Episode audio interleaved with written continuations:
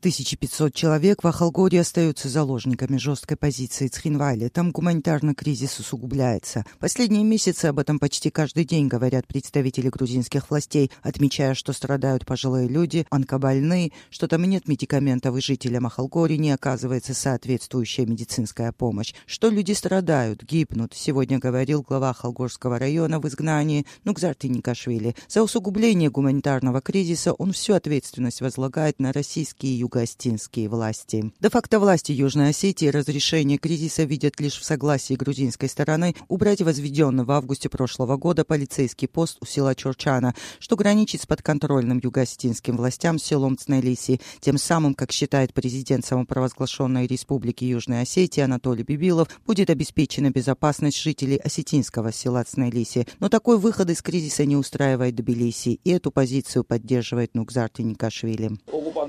Со стороны оккупантов и сепаратистов выдвигается категорическое требование о демонтаже поста в Чарчане, считая очень стратегически важным решение грузинских властей, и оно не должно измениться.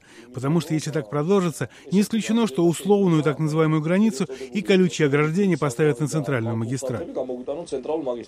Опасения о том, что российские пограничники и югостинские силовики выдвигаются вглубь контролируемых грузинскими властями территорий, сегодня развеял замдиректора департамента полиции Шида Картли Коба Церцваце.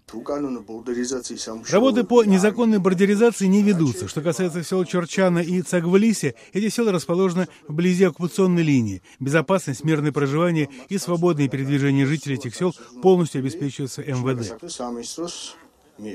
Это как-то не увязывается со вчерашним заявлением СГБ Грузии. 14 января ведомство заявило, что на отрезке Чурчана в лесу у разделительной линии идет незаконная бордеризация. Все эти заявления подталкивают регионального корреспондента грузинской службы «Радио Свобода» Гогу Апцаури к предположению, что у грузинских властей нет четкого представления, как разрешить кризис, который длится уже пять месяцев, и они поэтому предпочитают умалчивать.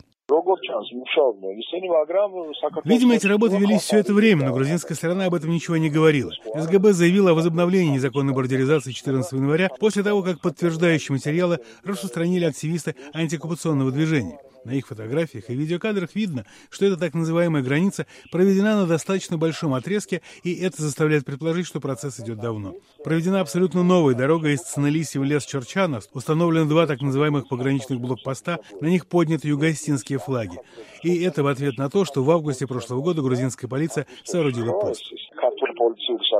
После августа прошлого года, продолжает Гога Апцеури, грузинские власти не допускают журналистов к этому месту. В конце августа грузинская сторона в ответ на острую реакцию и ультиматум Цхинвали пригласила журналистов и дипломатов на полицейский пост Чорчана, чтобы убедить их в том, что пост находится в глубине контролируемой грузинскими властями территории и пост сооружен исключительно в целях безопасности. В грузинском обществе пока не очень поддерживают попытку нескольких гражданских активистов обсудить вопрос, что произойдет, если грузинская сторона уберет полицейский пост. Такое решение принять грузинским властям будет очень трудно, считает Зураб Бендианишвили, конфликтолог, глава коалиции за права беженцев. Он убежден, что в этом случае Москва и Цхинвали расценят этот поступок как факт покорения Тбилиси. Самым страшным фактом для меня является то, что человек, его права стали самой меньшей ценностью в сегодняшних проблемах. Этих людей обрекли не только на ограничение права свободного передвижения или ущемление других прав. Ориентир взят на их полное моральное уничтожение. Альтернативой — полное уничтожение грузинской государственности. Вот так поставила вопрос России, которая старается проглотить Грузию, Кавказ и восстановить контроль над постсоветским пространством. По мнению Бендьянишвили, нужно не переставая искать пути выхода, и в этих поисках разрешения кризиса он видит опору в содействии западных партнеров, и они, в свою очередь, стараются разрешить проблему. О необходимости открытия пропускных пунктов сегодня вновь говорила исполняющая обязанности посла США в Грузии Элизабет Рут. Она проговорила это на грузинском языке, когда открывала школу, отремонтированную правительством США в селе Квеши у разделительной линии. Мы вновь призываем де-факто власти открыть пропускные пункты на административно-пограничной линии и дать местному населению возможность свободного передвижения, получения медицинской помощи, возможность жить без страха. И хотя представители де-факто властей понимают грузинский язык, пока, видимо, придерживаются языка ультиматума.